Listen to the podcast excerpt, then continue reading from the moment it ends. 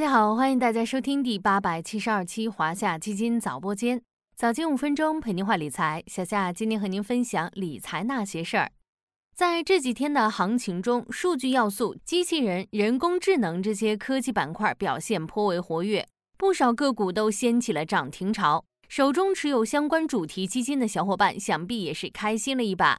除了科技成长板块连袂掀起了一轮反弹行情之外，这几个板块大涨也有其自身原因。就拿数据要素来说，有件事情引起大家关注，它就是数字要素入表，也叫数据资产入表、数据入表等。前几天，数据资产入表带动了资本市场对整个数据要素产业链的乐观预期。这几天，上海、北京等地又扎堆发布数据要素重磅文件，再度引发了投资者对政策预期的关注。就连业内对于数据要素也是一片唱好的声音，甚至有观点认为，数据要素市场对外构筑国家竞争新优势，对内构建经济增长新动力。从长远看，数据要素将为下一个三十年的黄金发展期打开一扇战略性的大门。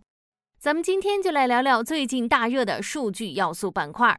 八月二十一日，财政部官网发布消息，为规范企业数据资源相关会计处理，强化相关会计信息披露，财政部发布《企业数据资源相关会计处理暂行规定》，自二零二四年一月一日起施行。这一规定的出台，是对应此前提出的探索数据资产入表机制。这其中就涉及两个概念：数据资产、数据资产入表。数据资产指的是企业、组织或个人所拥有的可以用来产生经济价值的各类数据资源，包括但不限于客户资料、销售数据、运营数据、市场调研数据等等。举个例子，一份电子图纸或者电子合同都是企业的数据资产，能为企业带来经济利益。数据资产入表指的则是将数据确认为企业资产负债表中的资产一项，和土地、厂房、仪器等有形资产一样，在财务报表中体现数据的真实价值与业务贡献。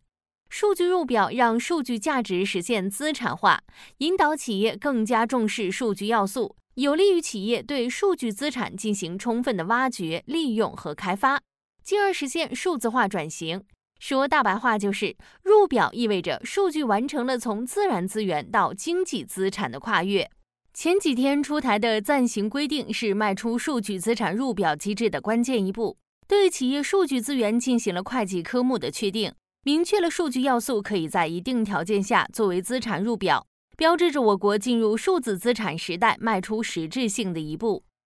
小夏之前跟大家科普过数据要素的内容。作为新型生产要素，数据被认为是二十一世纪最具时代特征的生产要素，而我国则是全球第一个将数据确立为生产要素的国家。为什么要重视数据要素呢？首先，激活数据要素潜能，可以增强我国经济发展的新动能。在世界各国争相发展数字经济这个大的时代背景下，发展数据要素市场，有利于我国做强、做优、做大数字经济。构筑起国家竞争的新优势，一句话总结就是今天节目一开始提到的那句话：对外构筑国家竞争新优势，对内构建经济增长新动力。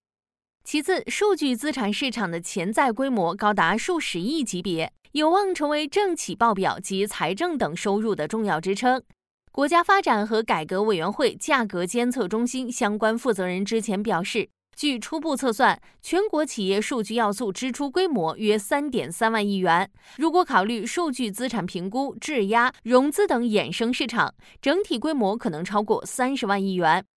上海数据交易所相关负责人也在公开场合说过，目前国家社会面固定资产规模大概在一千五百万亿元。如果数据资产入表，可能再创造一百万亿元新增资产规模。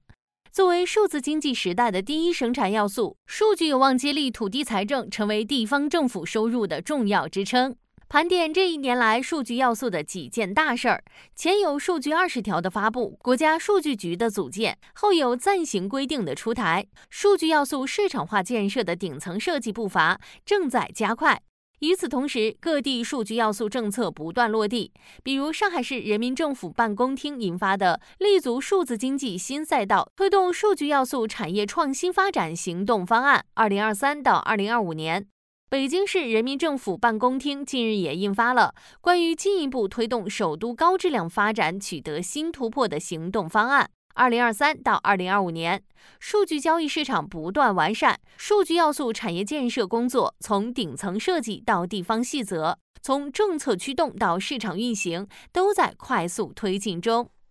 对于咱们投资者来说，建议提升对数据要素整体板块的关注度。如果是具备一定专业投资能力的小伙伴，可以关注其中数据确权类公司、具备丰富数据资源储备的企业以及数据交易相关企业。